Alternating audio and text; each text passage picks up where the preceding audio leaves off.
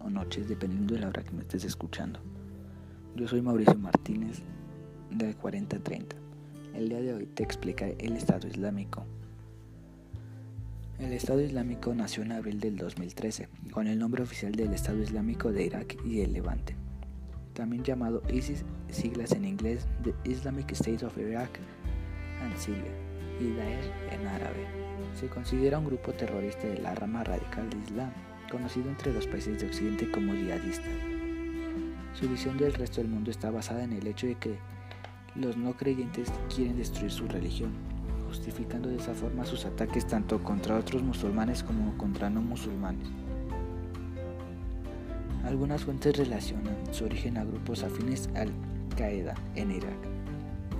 El, él se rige mediante el califato, es una forma de Estado dirigido por un líder político y religioso, de acuerdo con la ley islámica, claro, y que pretende recibir apoyo total del mundo musulmán. El él se extiende actualmente por los territorios de Siria, Afganistán, Irak y Libia, los cuales han ocupado militarmente proclamándolo como el reino de Islam. También ha prometido romper las fronteras de Líbano y Jordania, con el fin de liberar a Palestina. Para ello se ha solicitado el apoyo de los musulmanes de todo el mundo al demandarles que juren lealtad a su líder. Su líder se llama Califa, Abu Bakr al-Baghdadi. Desde su fundación, el EI ha recibido apoyo de personas provenientes de Turquía, Arabia Saudita y Qatar. Según cifras estimadas en 2014, el EI poseía un ejército de, de bien organizado y armado de 40.000 a 50.000 combatientes, de los cuales más de 12.000 eran extranjeros, es decir, que no eran ni iraquíes ni sirios, sino que provenían de Europa Occidental, aproximadamente 2.500. Entre los territorios que este grupo islámico se ha apoderado se incluyen las ciudades de Mosul, Tikrit, Fallujah y Tal Afar en Irak y Raqqa en Siria.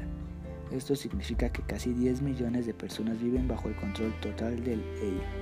Por si fuera poco, también controlan campos de petróleo y gas, así como represas, carreteras y límites fronterizos.